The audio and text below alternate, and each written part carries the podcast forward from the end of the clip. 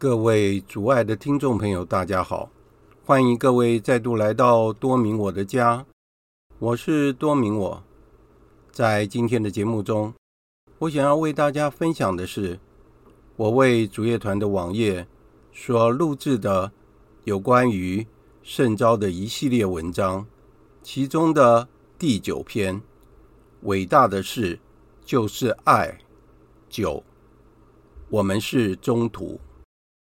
在今天的内容中，包括了圣施礼华在十六岁决定要当神父。你要我做什么？女儿的询问：我该当神职人员吗？成为一个好的基督徒，在工作中成圣。台湾需要一位真正的 CEO，都是为了福音，世界的盐。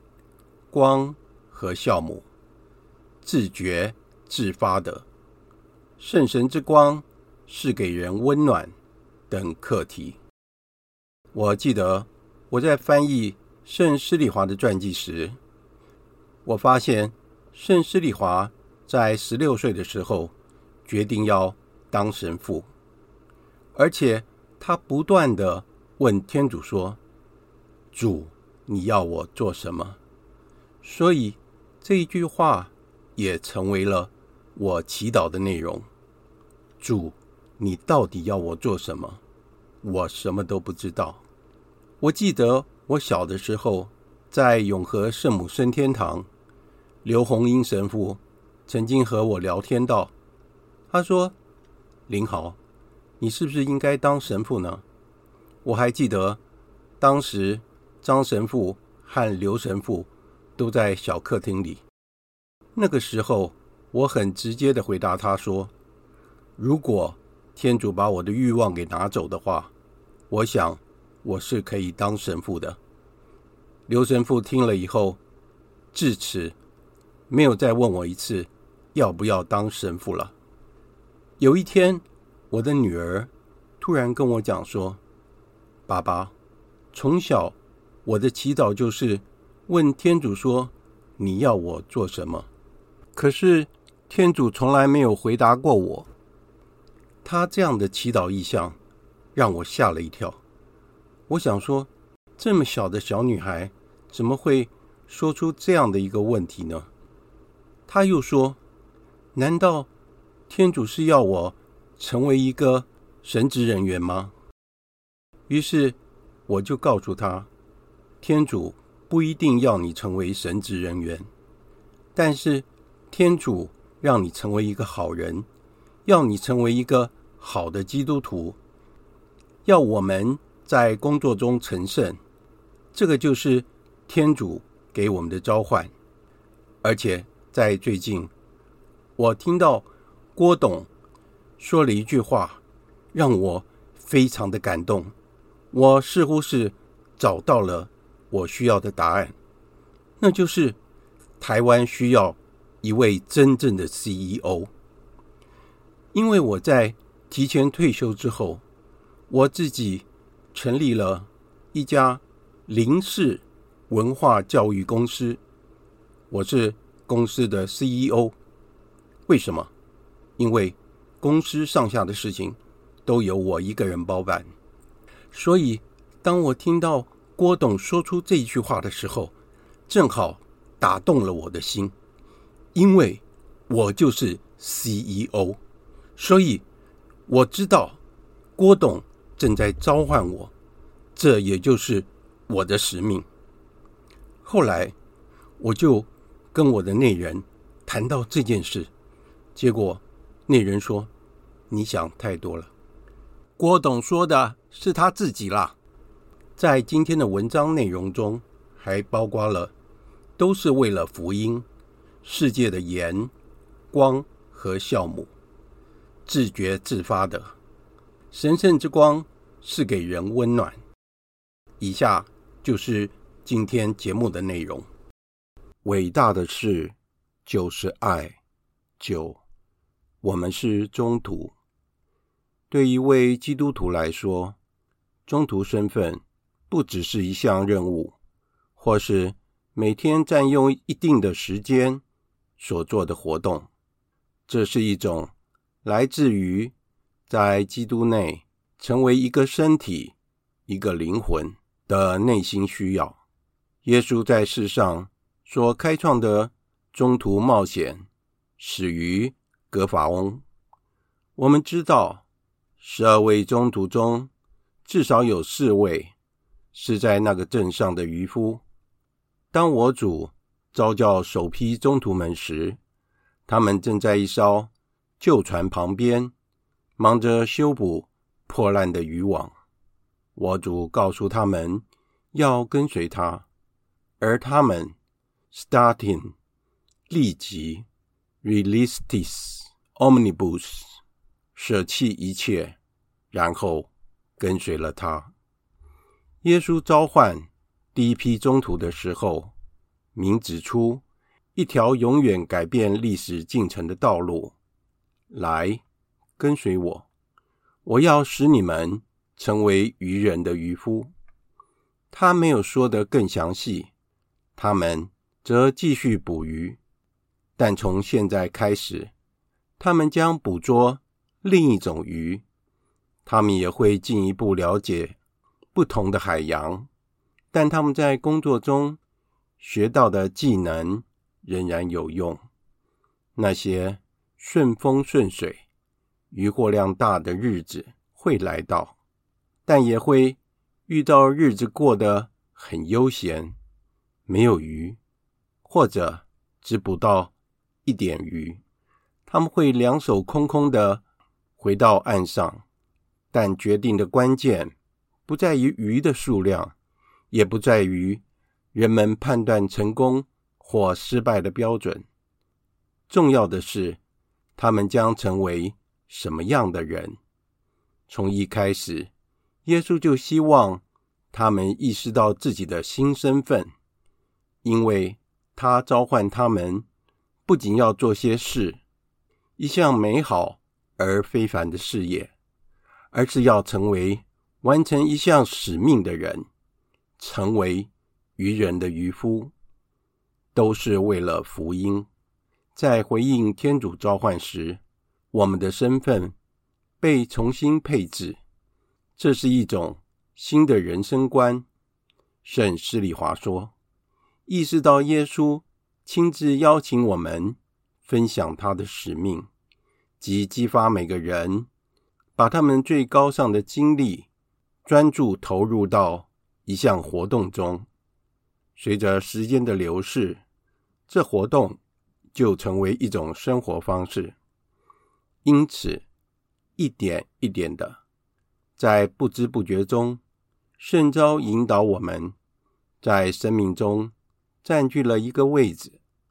我们热切而快乐的守护着它。直到临终，这给了我们的工作一种使命。随着时间的推移，塑造了我们的生活方式、行为方式以及看待世界的方式，并使我们快乐无比。就像范康人蒙西强而有力的说道：“我们并非是做使徒工作，我们就是中途。”在我们个人生活中，中途的使命并非占据一个特定的时间或地点。相反的，它影响到我们做的每一件事情，触及到我们生活的每一个角落。圣施礼华从一开始就坚持，对从事这项工作的人来说，不要忘记。我的孩子，你不只是一个和其他人联合在一起去行善的人，那已经很不错了。但人是不够，你是一个中途，要实践基督必须服从的命令。我若不传福音，我就有祸了。圣保禄高喊着，这是他灵魂深处的信念。这种爱的冲动，对他既是邀请，也是责任。我若传福音，原没有什么可夸耀的，因为这是我不得已的事。因此，他所寻求的回报，就是传播福音时白白的去传，因为他自以为使自己成了众人的奴仆，为赢得。更多的人，保禄向我们敞开了他的心。他是中途中最末的一位，当不起没有攻击，但他是位中途，所以他的中途职分是无条件的。我所行的一切都是为了福音，这是他的介绍信，以及他愿意怎样被人认识。基督耶稣的仆人保禄，蒙召做宗徒，被选拔为传天主的福音。同样，使徒工作对一位基督徒来说，不是一项任务，或是每天占用一定的时间的一项活动，甚至也不是必须做的重要事情。这个需要来自于与整个教会。在基督内成为一心一体的合一，成为中途，不是也不可能是一个荣誉的头衔。它具体的，甚至戏剧性的涉及到当事人的整个一生。有时候，我们需要别人的鼓励和建议来努力宣扬基督。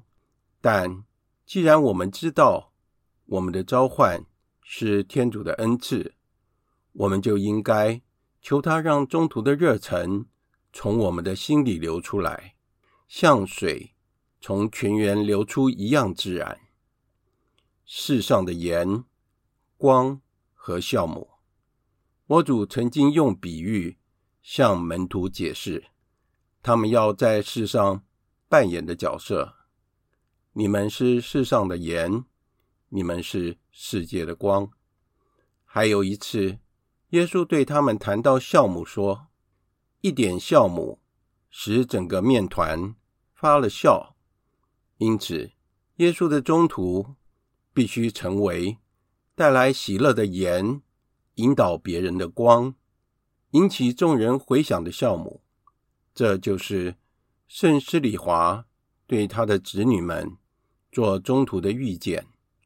天主召叫你们走上一条特定的道路，把你们放在世界所有的十字路口，同时把你们的心放在天主身上，并在那里成为酵母。世上的光和盐，为了发光、给咸味、发酵，使人奋发向上。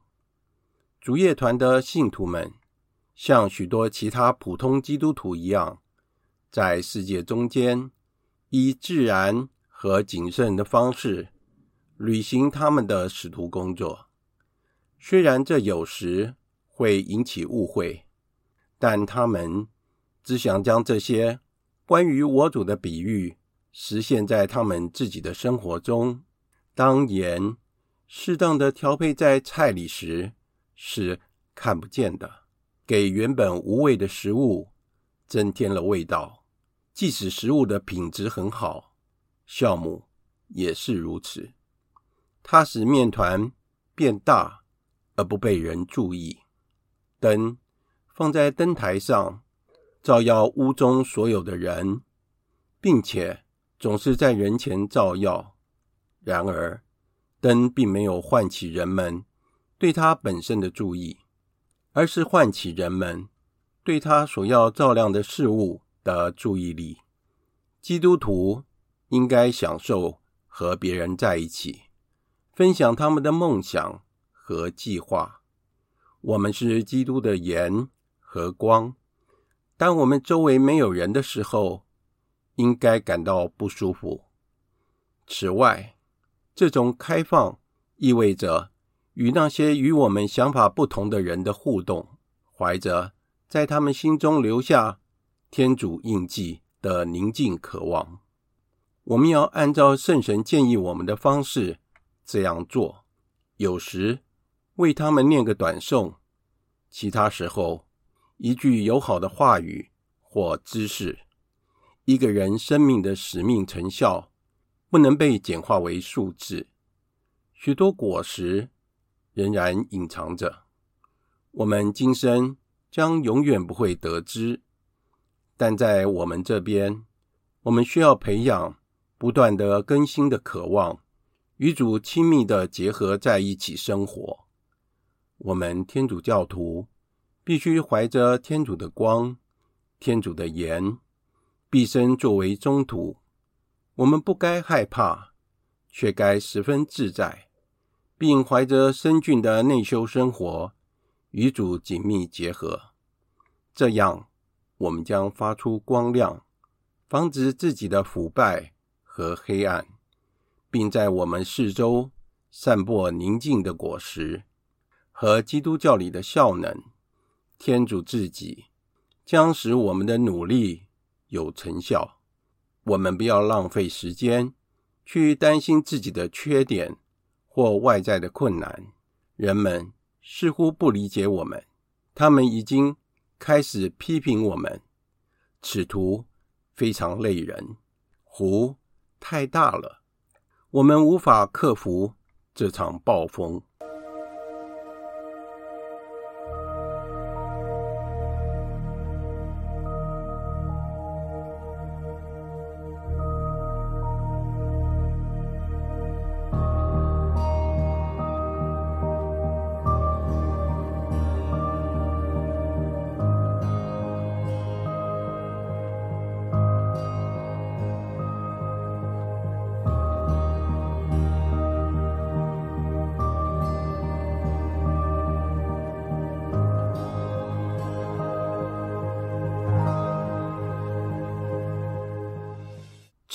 觉自发的。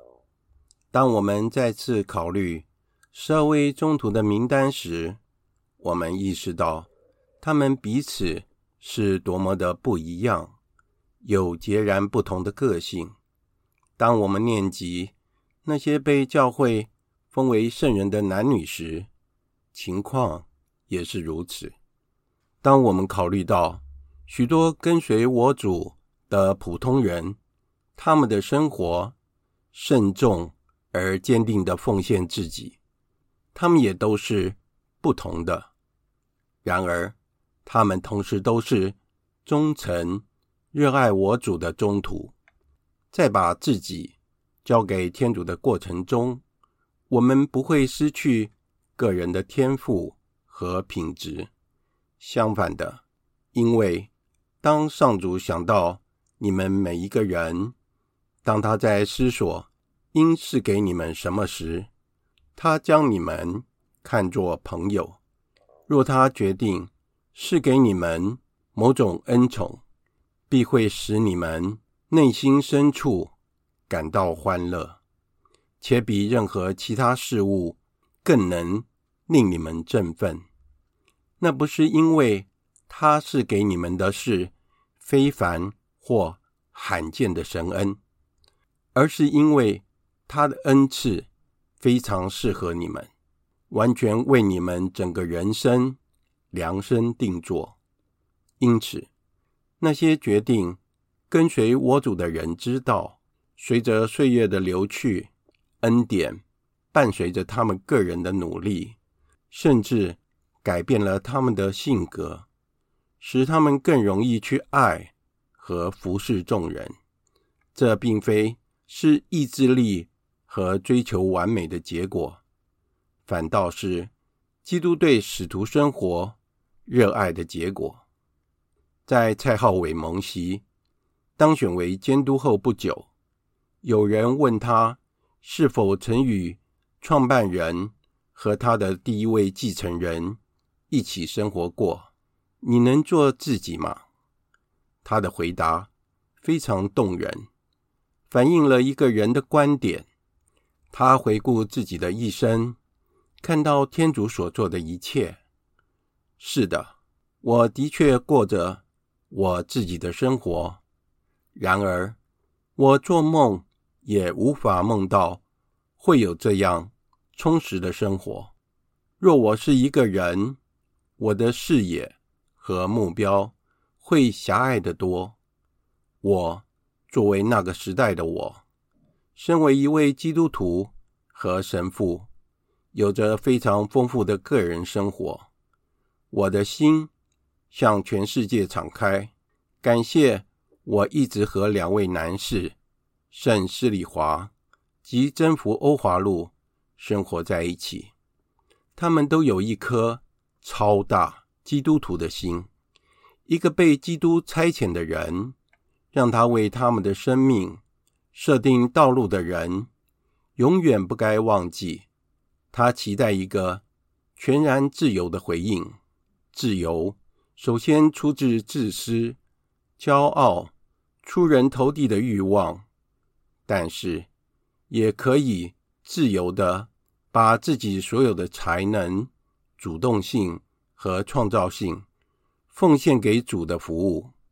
正如圣施里华所说，主业团最显而易见的精神特征之一，就是热爱自由和理解他人的需要。可是，这自由的精神，并不意味着可以随心所欲，不受任何法律的限制。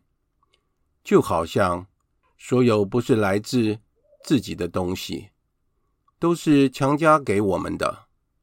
我们必须让自己摆脱那些束缚，而是以基督的精神行动。因为我从天降下，并不是为执行我的旨意，而是为执行差遣我来者的旨意。如果使徒工作被简单的视为一种活动，就会感受到被那些使徒工作协调者的指示所限制的风险，相反的，一个人意识到自己是基督派来的，会感激天主，透过他的许多工具所提供的帮助和动力，以精神的自由生活的，就是让圣神来塑造和引导我们，并且善用他所安置在我们身边的人。当我们面对使徒使命的挑战时，精神的自由导致我们成为自我启动器。也就是说，这样做不是被动消极的态度，而是深信这一挑战就是天主现在要求我们的。身为中途的我们之回应，这样，在我们渺小的日常生活环境中。我们能持续感觉到圣神的清新的微风，推动我们滑到深处去，以便继续天主对我们奇妙的爱情史。如果我们的使命是去做使徒工作，当我们面对一个引人入胜的工作计划，或一场疾病时，或想请个使徒工作的假期时，我们就可能会受到把它搁置在一边的诱惑，但是我们是中途啊，这就是我们的生活。因此，当我们上街时，把浮船的渴望留在家里，这是荒谬的。当然，中途的使命经常需要努力和勇气来克服自己的恐惧。然而，这种内在的抗拒不该造成我们的不安，因为圣神在那些顺从他的人之心中，孕育出一个真正的中途的自发性和创造性，使我们生活中的每一件事、情况都成为做使徒工作的机会。我们要养成在前哨站岗值班的警觉意识。一种持续的为爱而守夜、保持清醒和警惕、努力工作，这是为爱而守夜。所以，我们不应该变得焦虑或紧张。我们肩负着伟大的使命，让我们幸福，也让我们身边的人幸福。我们在上主的葡萄园里做工，却知。是为他效力，因此，如果我们感觉到自己的灵魂缺乏平静、过度紧张，那么此刻就该走近他，说道：“我这样做是为了你，帮助我冷静的工作，确信你会做好每一件事。”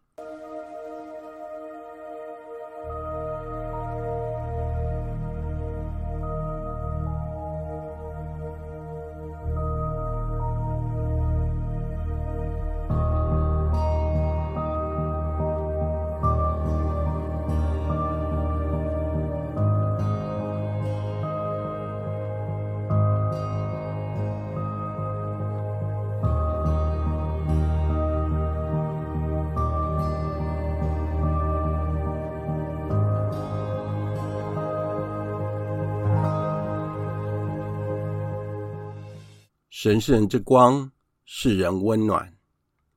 在婚宴的比喻中，主人邀请人去赴宴。当主人得知一些被请的人用各种借口不来赴宴时，他就吩咐仆人把那些贫穷的、残废的、瞎眼的、瘸腿的带进来。宴会厅开始坐满了。但还有空间可以容纳更多的客人，于是对仆人说：“你出去到大道上以及篱笆边，勉强人进来，好坐满我的屋子。勉强人进来，compelle entrare，他的渴望到达了极致，这是绝对的命令，因为对救恩的召唤是普世的。圣施里华说：“这不是肢体的推动，而是丰富的光亮教义，是你祈祷和工作精神的刺激。教义是真实的见证，是你所奉献的一切牺牲。你的嘴边带着微笑，因为你是天主的儿女。这份父子情谊注入你内。”一种恬静的幸福，尽管生活中有时不免会遇到挫折，这是别人所看到和羡慕的。再加上你的人情味和感染力，这就是勉强人进来的意识。因此，这不是一个强迫任何人的问题，而是祈祷与友谊见证。与慷慨牺牲的全新结合，一种共融的喜乐，一种人性的温暖，自由的吸引他人。天主透过吸引来行动，借着基督徒生活的喜乐和感召来感动灵魂。因此，使徒工作是爱的满意，一颗懂得如何去爱的心，懂得知道。如何去吸引别人？我们用心去吸引每一个人。圣施礼华说：“因此，我们要求每一个人都有一颗非常宽大的心。如果我们真爱灵魂，我们就能吸引他们。的确，没有什么比真爱更能吸引人了，尤其是一个许多人。”尚未感受到天主之爱与温暖的时代，真正的友谊是圣施里华在福音陈述中所找到的，就是视作使徒工作模式的中心。菲利伯吸引了巴尔多禄茂，安德勒带来伯多禄，那些带着摊子到格法翁见耶稣的人。一定都是耶稣的好朋友，在基督徒身上，在天主子女身上，友谊与爱德是同一件事。他们是圣神的光辉，散布着温暖。交朋友需要勤奋的个人接触、榜样和真诚的忠信，乐于助人、互相帮助、同理心和倾听。承担他人需要的能力，友谊不是使徒工作的工具，更确切地说，使徒工作的本质就是友谊，一种想与他人分享自己生活的慷慨愿望。当然，我们希望自己的朋友更接近天主，但我们已经准备好，让这一切在天主想要的时间和方式发生。虽然一个中途想看到好的结果，想要对别人有影响力，这是很自然的。但是我们不要忘记，中途们几乎所有人都走开了的时候，仍然继续跟随耶稣。随着时间流逝，结果将会出现。一个年轻人。曾经问圣施礼华：“父亲，我们能做些什么，让很多人加入挥手呢？”圣施礼华马上回答道：“多多祈祷，忠诚的友谊和尊重自由。”那个年轻人不十分满意他的答案，就说：“可是，父亲，这样步调不是太慢了吗？”不是的，因为圣招是超自然的。他强调每一个音节的回答他，一秒钟就足以使少路变成为宝路。他祈祷了三天，就变成耶稣基督热忱又忠心的宗徒。是天主召唤我们，是圣神打动一个人的心。中途的角色。是以祈祷和牺牲陪伴他们的朋友。当朋友不接受他们的建议，不要失去耐性，也不要因为他们拒绝你的帮助而生气。一个真正的朋友会依靠别人的优点来帮助他们成长，并且尽量不做任何批评。他知道什么时候最好保持沉默，什么时候需要采取不同的策略。不要老是往消极的一面想着，而要努力挖掘出每一个人的优点，总是面带微笑，静静的提出有礼貌的建议，而不要觉得是麻烦。就像我主所做的。我们心中也要常存着火热的渴望，让许多人能认识他。你和我，天主的儿女，当我们看到一个人的时候，我们要看到他的灵魂。这是一个灵魂，我们应该对自己说：一个需要帮助的灵魂，一个需要被理解的灵魂，一个要与我们在一起的灵魂。一个要得救的灵魂。今天的节目就在这里结束了，感谢大家的收听，我们下次再会。